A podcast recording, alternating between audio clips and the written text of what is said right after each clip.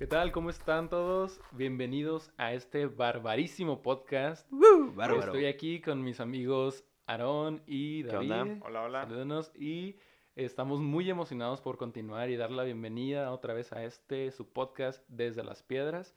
Y pues vamos a continuar. eh, pues ya pasó creo que una semana que no pudimos grabar, la verdad. Nos sentimos muy mal por eso. Por causas de fuerza mayor. por causas de fuerza mayor. Aquí con puros amigos que se la pasan viajando y yendo por todo el mundo. Y uno aquí simplemente triste en su casa. En. Tijuana, es- aquí muchos extranjeros, cuenta como viajar. Sí, es cada que cruzas a San Diego, ya, saliste del país. Mira, si te piden visa, ya cuenta como que viajaste. Ay, sí, perdón, es que tuve que salir del país y, Sí. y fuiste nomás aquí a San Isidro. y bueno, pues vamos a continuar otra vez con esto, con esto que nos encanta, que es hablar acerca de nuestro devocional. Y si tú has tenido la oportunidad de escuchar alguno de los podcasts anteriores, eh, pues te invito, si no has podido, pues te invito a que los escuches. Y si sí, pues qué gusto, continúa con ese muy buen hábito que sabemos que nos sirve muchísimo, nos edifica, nos construye y nos llena de, de cosas buenas para nuestras vidas. Y pues esta semana vamos a empezar a hablar de un nuevo libro de la Biblia que empezamos a leer hace más o menos una semana. Y es el libro de. Levítico. Ya se acabó todo el periodo de Éxodo, donde estaban apenas saliendo el pueblo de Israel de Egipto, se estaban estableciendo, empezaron con todos sus eh, rituales, con muchas tradiciones que, eh, que estableció Dios para ellos, pero principalmente era, era para su bien. Y pues en Levítico son básicamente todas las eh, leyes específicas de, de Dios para los sacerdotes, para las personas que estaban encargadas de su templo y que se encargaban de ser un mediador entre el pueblo y Dios. Y bueno, pues Aaron nos va a platicar un poquito de eso.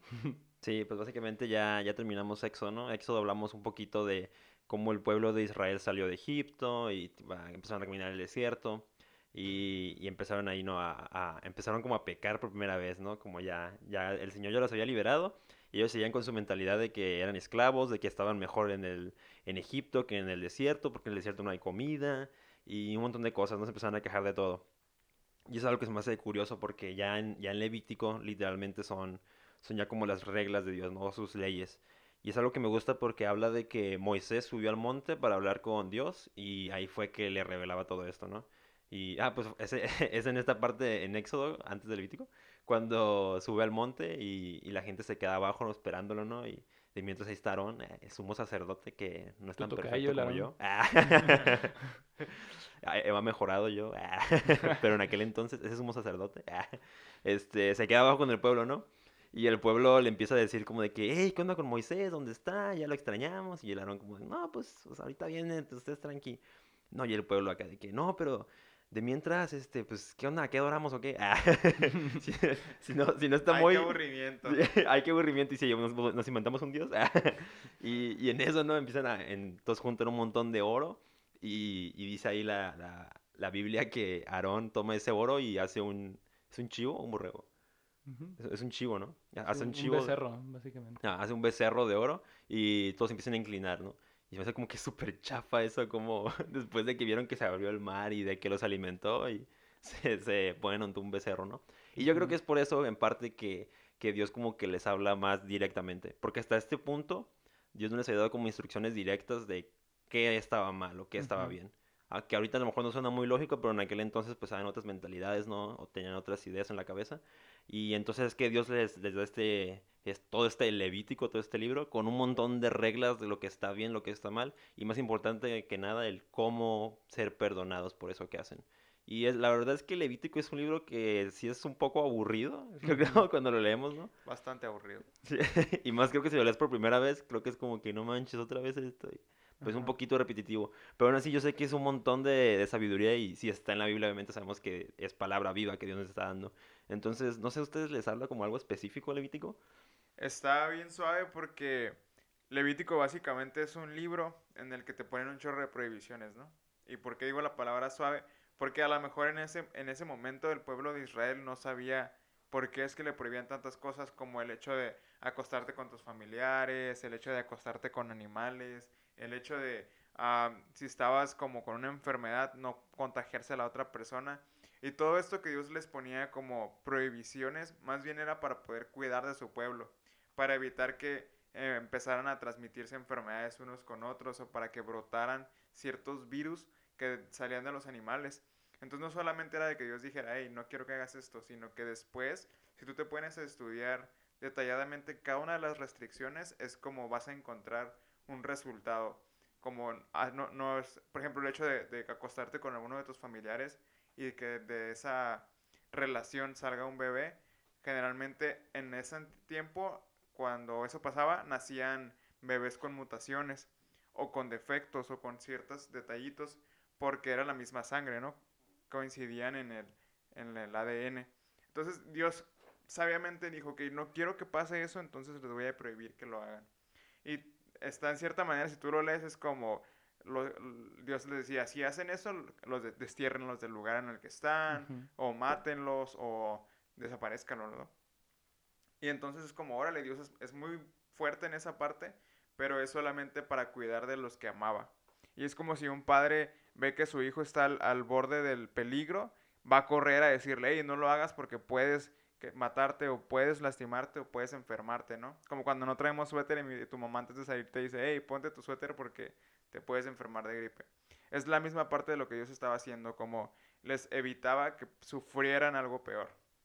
Sí, yo lo cuando todo el tiempo que estuve leyendo el capítulo, bueno, todos los capítulos del libro de Levítico, y ahorita llevamos como a la mitad, y se me vienen en la mente tres cosas principalmente. La primera de ellas es qué tan fácil es para nosotros como personas contaminarnos, ¿no?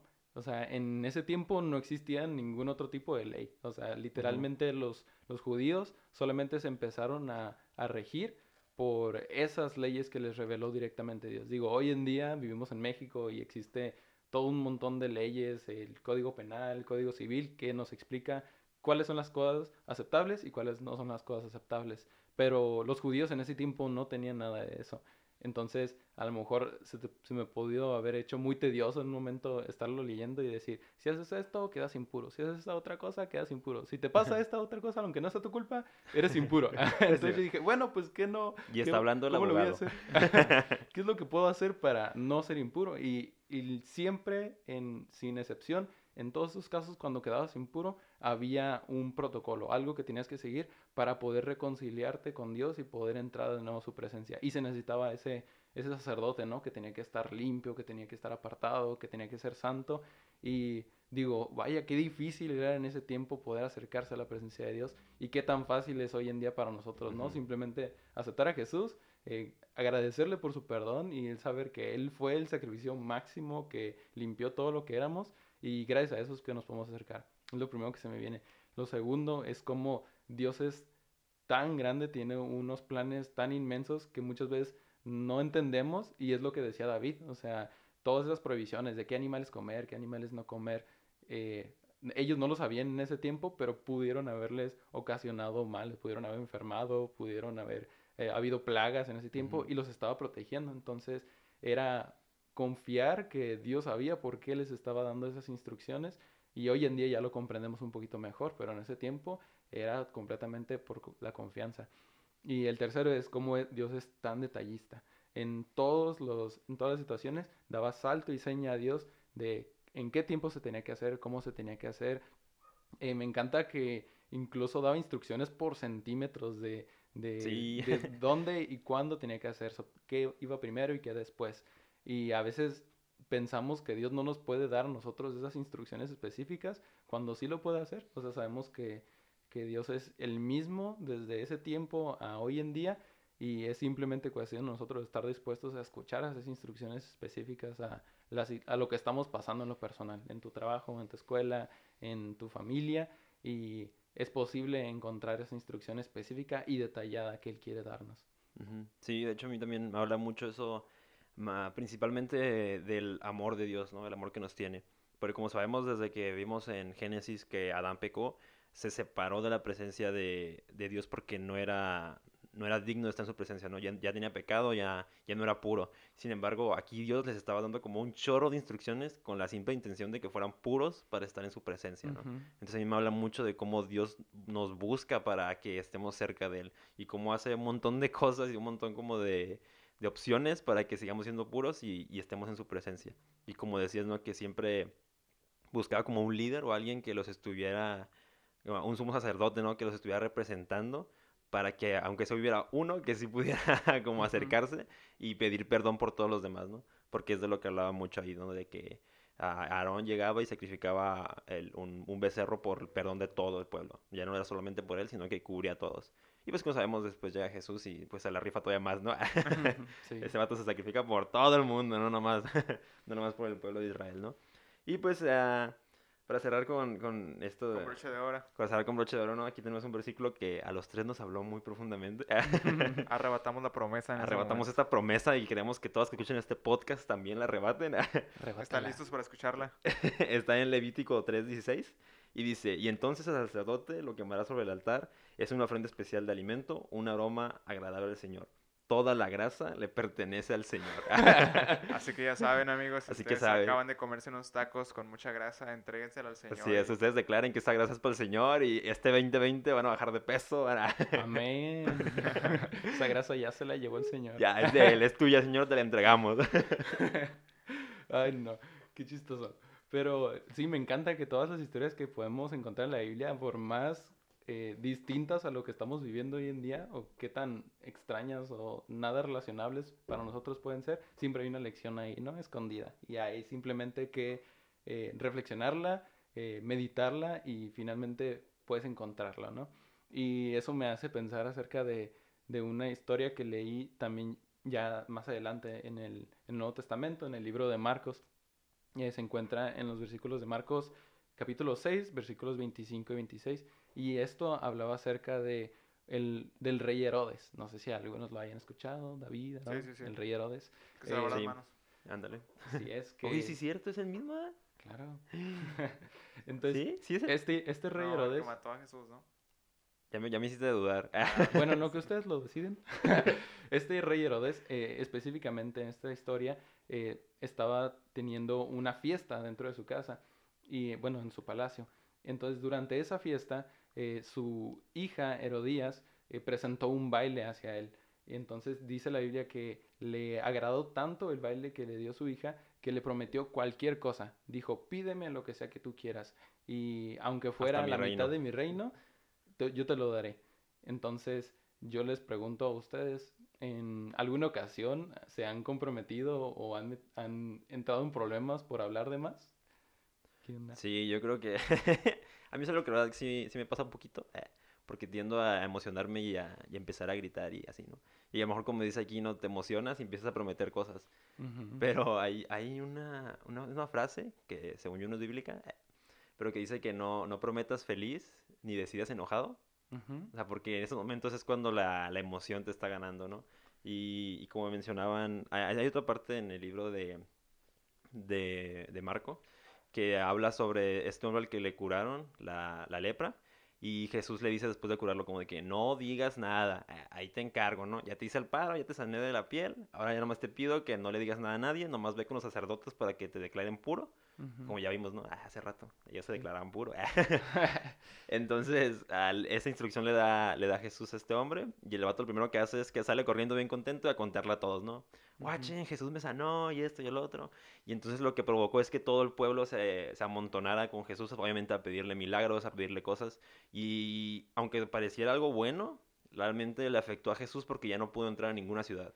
A partir de ahí ya cada que iba a una ciudad, pues ya está un montón de gente esperándolo y lo que provocaba es que se tuviera que alejar, ¿no? De, de las ciudades y tenía que ir a montes y, y la gente lo seguía aún así, pero realmente afectó eso. Entonces, siento que muchas veces nos pasa eso, ¿no? Estamos emocionados y queremos así comernos el mundo, pero a veces hay que ser un poquito prudentes, ¿no? Y esperar a ver si realmente es la voluntad de Dios lo que estamos haciendo o si es algo que nuestro corazón nada más quiere hacer en el momento. Sí, de verdad, tenemos que ser muy, muy, muy cuidadosos muchas veces con lo que decimos. Y les voy a contar cómo le afectó a Herodes en ese, en ese momento. Dice en el versículo 25 y 26 que la muchacha regresó deprisa y le dijo al rey, porque habló antes con su mamá y le dijo, ¿qué es lo que le, qué es lo que le pido al Mamá, rey? mamá. Mamá, mamá. Así que aguas con esos consejos que a veces pides a las personas equivocadas. Y regresó y Le le- estás diciendo que no le pregunte a mi mamá. Ay, pues se lo dejo a su criterio. Y dice que, que regresó y le dijo, quiero ahora mismo la cabeza de Juan el Bautista en una bandeja. Entonces el rey, dice aquí, se arrepintió profundamente de lo que había dicho, pero debido a los juramentos que había hecho delante de sus invitados, no le podía negar lo que pedía. Y yo creo que en muchas ocasiones todos hemos caído en alguna situación así, ¿no? Donde por orgullo tú dices, yo lo que sea, yo aquí eh, mando, hago lo que sea, te prometo lo que sea. Y hemos entrado en, en conflictos, ¿no? En problemas. A veces nos comprometemos de que decimos, sí, yo te ayudo con tu trabajo mañana a las 3 y que, ay, pero también tengo una reunión a las 5 en ese mismo día y entramos en esos conflictos, ¿no? Entonces, no sé si alguna vez te ha pasado algo así, David, de entrar en conflicto por pues, hablar de más. Está bien, curada porque Herodes tenía un montón de poder, ¿no? Herodes era el rey de Judea y de Samaria y de algunos otros lugares, pero estaba bajo el poder de, de Roma. Entonces tenía poder, pero hasta cierto límite Roma tenía más poder sobre él, ¿no? Entonces él podía, no sé, a veces me pasa que cuando estás, por ejemplo, hablando, hablando con un micrófono o con un montón de gente y tú eres líder, que se te pasan las palabras, ah, prometes cosas que no deberías prometer o dices cosas y ya después, por ejemplo, me ha tocado que prometo algo y ya después me volteo con mis hermanos o con alguna persona y me dicen, oye, lo que acabas de decir está mal, ¿no? Y ya no hayas ni cómo arreglarlo porque ya lo dijiste, o sea, el tiempo ya pasó. Y yo me pongo en la situación de Herodes y es como, pues sí, se, se siente gacho que, que, tú estés en una posición uh, privilegiada, por así decirse, y que metas la pata y luego ya no sabes cómo salir y es como, pues ni modo, ¿no? Te atienes a, a lo que acaba de pasar. No recuerdo una, una, situación en especial, pero sí me identifico con esa parte y se siente muy feo realmente. Sí, sí. está, está bien gacho eso, ¿no? A mí también me ha pasado como de que... De hecho, fue por eso que el año pasado empecé a usar agenda. Porque se me juntaban muchas cosas y de repente se me olvidaba, ¿no? A veces alguien le decía como de que... Ah, el sábado nos vemos. Ah, Simón. Y lo llevaba a otra, otra persona, ¿no? Oye, el sábado esto. Ah, Simón, ¿no? Y de repente tenía ahí mi conflicto, ¿no? Con las dos personas. y obviamente pues siempre alguien va a tener que dejar... Va a tener que darle mal a alguien y pues se puede agüitar, ¿no? Y eso está, está bien chafa. Pero a veces también pues no sabes, no, ya no sabes ni lo que prometes y luego se te olvida y luego, hey, tú dijiste que, tú me dijiste que ya nunca más íbamos a hacer esto. Y, entonces, sí hay que tener cuidado, hay que tener mucho cuidado con, con lo que prometemos. Sí, la verdad es que hay un peso que viene detrás de nuestras palabras y tenemos nosotros la responsabilidad de honrar lo que decimos, nuestras promesas, porque a veces, aunque sea para bien o para mal, eh, las personas no perdonan y a veces... Eh, pues tenemos que hacer cosas que no nos van a gustar simplemente por haber hecho ese tipo de promesas. Y me puso a pensar acerca de un versículo que leí ese mismo día cuando leí esa historia, que dice en Salmos 39.1, tendré cuidado con lo que hago y no pecaré en lo que digo. Refrenaré la lengua cuando los que viven sin Dios anden cerca. Así que hay que tener cuidado en todo tiempo, pero sobre todo cuando estás haciendo una promesa o estás haciendo una... cuando estás diciendo algo que vas a hacer. Porque vas a, van a venir las consecuencias detrás de eso. Así que hay que tener mucho cuidado. Sí, hay, otra parte de la Biblia, no recuerdo dónde exactamente, perdón, que habla lo de que, que, tus promesas sean sí, sí, sí lo voy a hacer, o no, no lo voy a hacer, ¿no? Ah, Como que no le estés nomás ahí jugando. sí. Y de hecho sí se siente bien feo. Ahorita me estaba acordando que, por ejemplo, en los scouts, yo fui niño explorador, así que me tocó tener el privilegio de ser líder y tenía gente a mi cargo y nos mandaban, por ejemplo, a una excursión a un bosque. Y si tú decías, vamos a caminar por el lado derecho, y si tú sentías acá que era el camino correcto y avanzaban todos y te seguían, y de pronto te dabas cuenta que en el lado derecho había un risco, ya tienes que regresarte, ¿no? Entonces es, es el momento en el que estás con gente, cuando te sientes con fuerza, cuando te sientes con autoridad, cuando sientes que la puedes toda, pero ya después que vas avanzando y vas viendo el peso de tu decisión o de tus palabras, es como, wow, o sea, realmente lo que yo digo puede marcar la vida de alguien, ¿no? O destruirla. si, si haces una decisión o tomas una decisión equivocada, pues te llevas a todos contigo. No sé si alguna vez les haya pasado a ustedes que te hayan dicho, no, es que eso que dijiste me impactó mucho o me, me ayudó mucho con algo que estaba pasando y tú de repente como, ¿Dije eso? Yo dije eso, ni me acuerdo. Y eso me, o sea, me, se me hace un ejemplo muy claro, ¿no? De cómo no sabemos qué tanto impacto pueden tener nuestras palabras hacia las personas que nos están escuchando. Así que que cada palabra que salga de nosotros, que cuente. Que sea algo bueno y no algo que sea simplemente una promesa vacía. Sí, no, algo que, algo que edifique, dicen. que es una palabra que se usa mucho, creo yo, entre los cristianos y a veces como que no, es, no, no la entendemos, ¿no? Pero aún no sé qué ustedes entiendan, pero yo por edificar simplemente entiendo como que es algo que realmente te ayude y no nomás te estorbe. Porque es como súper fácil estar diciendo y diciendo cosas y a veces no sé, ya, ya no sabes si son buenas o malas, pero al final de cuentas nomás estás hablando por hablar, ¿no? Y hay que tener cuidado, oye, está bien difícil, ah, como dice David, ¿no? si traes un micrófono, si traes una posición de autoridad, si estás compartiendo algo, si estás grabando un podcast, ah, hay que tener mucho cuidado de no decir como alguna cosa que provenga de ti y, realmente no es algo que Dios te dijo, que, quieres, que quiere que compartas. Y hablando de, de autoridad, no sé si les ha pasado, pero por ejemplo en Salmos 37, que es de lo que voy a hablar un poquito ahorita, David, que era el rey en ese momento, empieza a escribir un salmo, ¿no? Pero se da cuenta de que alguien más está prosperando y de que no es él. Y de que es otra persona que está prosperando, está prosperando de mala manera o haciendo trampas o ahí, ya saben la frase mexicana, el que no tranza no avanza. No sé si a ustedes les ha pasado que se sienten frustrados, enojados o quieren golpear a alguien por el hecho de que esa persona está prosperando en cierta manera, haciendo trampas, metiendo sobornos, y ustedes que están haciendo las cosas de buena manera, no les ha funcionado bien hasta ahora. Sí, bueno, creo que eso es algo que, que yo me acuerdo en, la escuela, ¿no? Acá, el típico vato que salía su, ¿cómo se llama? sus respuestas anotadas en un papelito, en su acordeón, ya me acuerdo en su acordeón y sacaba 10 en el examen, ¿no? Y tú acá macheteando en la noche y sacas tu 7 ahí para pasar a penitas. bueno, la neta es que yo nunca estudiaba, yo nomás con lo que, con lo que... Pero yo ni estudiaba ni hacía trampa. yo con lo que veía en la clase, con eso decía, ya, se arma. Pero sí estaba chafa que a veces veías gente como haciendo trampa y bien descarados. Acá con el teléfono, ya, ya, pues ya nos tocó el teléfono. Ya no nos tocó tanto como de, de papelitos, ¿no? De hecho, me acuerdo un vato que tenía un reloj inteligente y ahí veía, ahí tenía las fotitos del examen, ¿no? Oh, sí, sí, sí. Estaba muy práctico ese, truco. Imagínate en el futuro nuestros hijos, esos vatos ahí en sus lentes, ¿no? Holográfico. Pero bueno, perdón, me desvié. El punto es de que sí está medio chafa como estar viendo a la demás gente que lo está haciendo como por la mala y, y le está yendo bien, ¿no? O aparentemente bien. Porque, pues sí, como dices, ¿no? El que no, el que no tranza no avanza. Pero es algo bien chafa, o sea, es algo que la neta yo sí trato de no, no caer en porque Está, está muy feo, la neta. Yo me acuerdo, por ejemplo, a una regla que tengo yo como personal eh, es, es no usar piratería en ninguna clase de piratería. Ni películas que porque son gratis y que están en internet, Nel. o que si un programa pero que está bien caro, pues busco otro.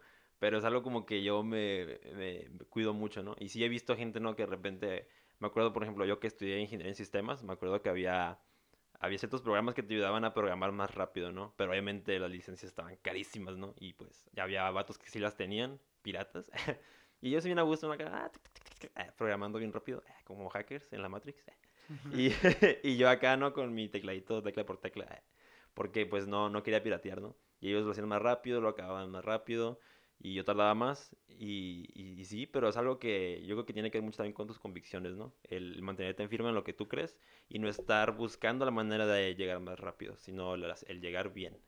Eh, yo creo que para todos, sobre todo hoy en día, es muy difícil tener esa seguridad, ¿no? De decir, no me importa qué tan bien le esté yendo a las personas a mi alrededor, sea que lo hacen de buena manera o mala manera, porque aunque no nos guste admitirlo, nos dejamos llevar por las apariencias, sobre todo con las redes sociales, con Instagram, con Facebook, que vemos a todo mundo que sube sus, sus logros, ¿no? Ya, gracias a Dios, me titulé a los 14 años.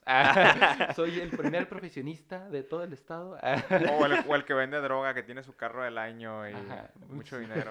Sí, no, o sea, que personas que, que no les importa para nada la moralidad o todo lo hacen eh, según su conveniencia y tú ves que les va bien y que están bien a gusto y que son felices y que sus familias eh, no están sufriendo, no tienen enfermedades ni nada. Y aparentemente. Aparentemente, a lo mejor, ¿no? Y por otro lado, tú eres bien consciente de las situaciones que están pasando las, las personas a tu alrededor porque eh, estás orando por ellos, estás al pendiente de lo que les está pasando y muchas veces eso nos hace magnificar las situaciones malas que pasan en nuestra vida y hacer más pequeñas las cosas, eh, sí, también negativas que pasan las personas alrededor. Y pensamos que a todo mundo le va muy bien, excepto a nosotros.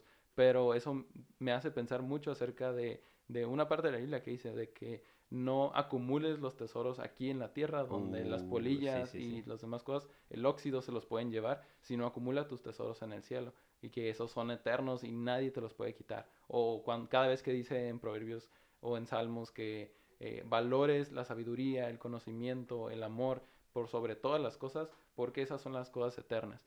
Y yo creo que ese es como, en, en mi caso, en cada ocasión donde he querido dejarme llevar por las apariencias o dejarme llevar por lo que estoy viendo con mis ojos, es pensar, yo sé que dónde estoy acumulando mis tesoros, yo sé que estoy creyéndole a Dios porque sus principios, sus valores eh, son lo que me están levantando y me están permitiendo crecer a un nivel distinto. y entonces no sé si te sientas tú en una situación en la que estás enojado o inquieto porque alguien más está funcionando bien y tú no. Sí, es, eh, ahorita que está diciendo eso Pablo, me acordé eso de que cuando Jesús les habló a los fariseos y les decía así como de que si tú quieres que el mundo te aplauda, ese fue todo tu premio. Entonces, yo, yo tengo eso mucho en mente, ¿no? Cuando, cuando estás haciendo algo y obviamente lo tienes que hacer de corazón y no lo estás haciendo esperando nada a cambio, pero si hay veces como que medio te cala, ¿no? Como que haces algo acá bueno y de repente te pasa algo malo, entonces es como que, ah, pero yo me, me recuerdo eso mucho, el que si yo no tengo mi recompensa aquí es porque la voy a tener en el cielo. Y eso, pues obviamente yo prefiero las recompensas de la vida eterna, ¿no? las de aquí, ¿no? Entonces algo que, que también animo, te animo si estás escuchando esto, ¿no? Si tú estás yendo por el buen camino y sientes que no te están dando la recompensa que te mereces, vato, estás acumulando en el cielo. y si te sientes frustrado o algo, este Salmo 37 es para ti. Empieza diciendo David, no te inquietes a causa de los malvados, ni tengas envidia de los que hacen lo malo. Pues como la hierba pronto se desvanecen, como las flores de primavera pronto se marchitan. Confía en el Señor y haz el bien entonces vivirás seguro en la tierra y prosperarás. Y todavía más abajito sigue diciendo cosas interesantes sobre qué pasa con aquellos que hacen las cosas aparentemente bien, pero están mal y prosperan. Dice que como las plantas se marchitan, ¿no? Que llega un tiempo en el que es tanto el poder o, o la fama que tuvieron que de repente se desvanecen y ya, nadie más los conoció. Sin embargo, si tú estás creyendo en Dios y poco a poco vas avanzando, Él dice que te va a prosperar. Dice que pongas en Él tus sueños, pongas en Él lo que estás haciendo. Aunque vayas paso a pasito, si vas con Dios, todo lo que hagas prosperará. Sí, es algo que yo creo que sí cuesta poquito, les digo, ¿no? Como que no ver aquí los resultados, pero al final de cuentas no buscamos eso. Nosotros buscamos algo más, ¿no? Y algo es algo que nos da mucho a Dios, creo que es algo obvio, ¿no? Que todos dicen, Dios es amor, ¿no? Y en Proverbios 10 ah, hay, una, hay un versículo que me gustó. En Proverbios 10, 12 dice, el odio provoca peleas, pero el amor cubre todas las ofensas. Entonces a mí me habla mucho esto de cómo, o sea, el, odio provoca peleas. Y es como, pues tantas guerras, ¿no? Tantas cosas que hay. Y no, no, no, nos tenemos que ir tan lejos. Hasta yo creo que en nuestras escuelas o nuestros trabajos puedes ver como cuando alguien no se cae bien, están como constantemente tirándose.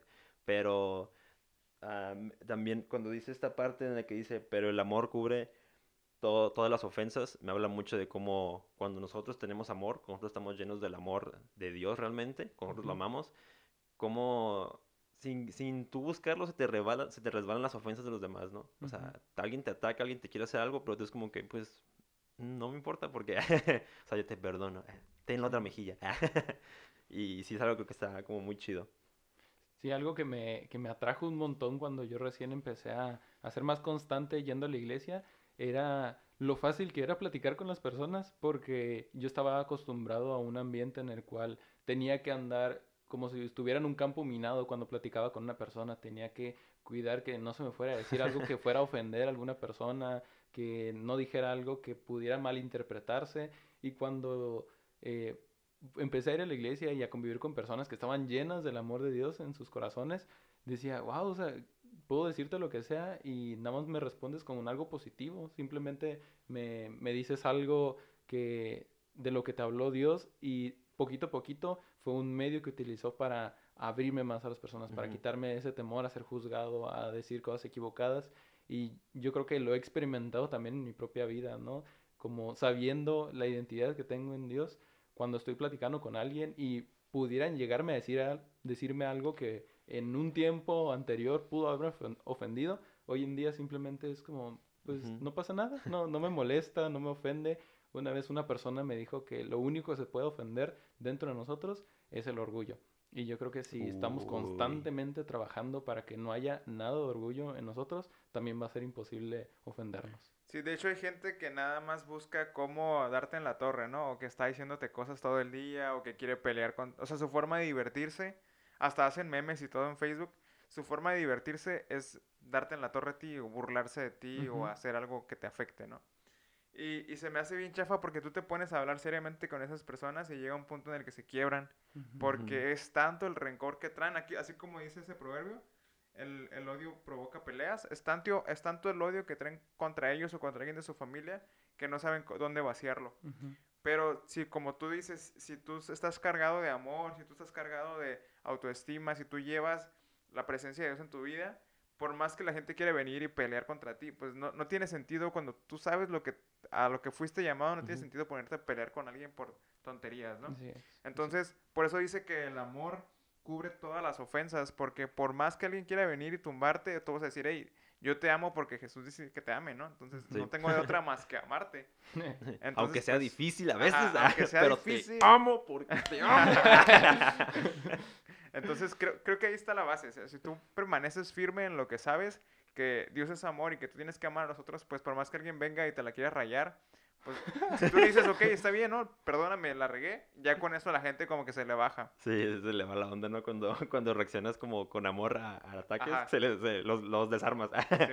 Y, y ya por último, ¿no? Este, me recuerda mucho que cómo dice, cómo es Dios, ¿no? Como que dicen que Dios es lento para enojarse y rápido para perdonar, ¿no? Ujú. Entonces, así es el amor, Dios es amor, entonces Él no se enoja, eh, no se ofende y nosotros tampoco tenemos por qué hacerlo. Así es. Entonces yo creo que esa es un- una muy buena lección que nos podemos llevar y pues si nos estás escuchando, trata de aplicarlo en, en tu día. Ujú. Eh, piensa en, en las conversaciones que estás teniendo con las personas y asegúrate de estar lleno de amor durante ellas. Y si estás sirviendo o te gustaría servir en alguna iglesia o en algún ministerio, justamente hace poco acá estoy por lanzar un libro, lo que lo escribí, apenas estoy por lanzarlo. El sábado 7 de marzo a las 4 de la tarde en la Puerta de la Fe vamos a lanzar este libro. La librería en la puerta de la fe. Ajá, librería en la Puerta de la Fe en la Matriz. Se llama Enlístate, prepárate para servir en el ministerio. Son tips básicos de cómo servir, cómo poder entregarte mejor y cómo poder amar a la gente aun cuando parece que es difícil. Entonces todas esas cositas están en un libro que está súper práctico de leer y dirigido para jóvenes. Si, si te interesa, igual puedes buscarlo en Facebook el evento y ahí está gratis. Sí, la verdad está buenísimo ese libro. Ya lo llevo más o menos como a la mitad y la verdad que está muy práctico, muy sencillo. Yo creo que eh, cualquier persona que apenas está involucrando en alguna iglesia o en algún lugar tiene que leerlo porque es una es un gran motivador para involucrarte muchísimo más a, pues en donde sea que estés sirviendo, ¿no? Para crecer un poco más. Y pues yo creo que en esa nota nos podemos despedir. Eh, les damos muchísimas gracias de verdad por estarnos escuchando a cualquier tontería que estamos diciendo aquí. Pero nos encanta, nos encanta de verdad poder compartirles un poco de lo que Dios habla en nuestras vidas. Así que pues nos vemos en la próxima. Sale, nos vemos. Hasta luego. Hasta luego.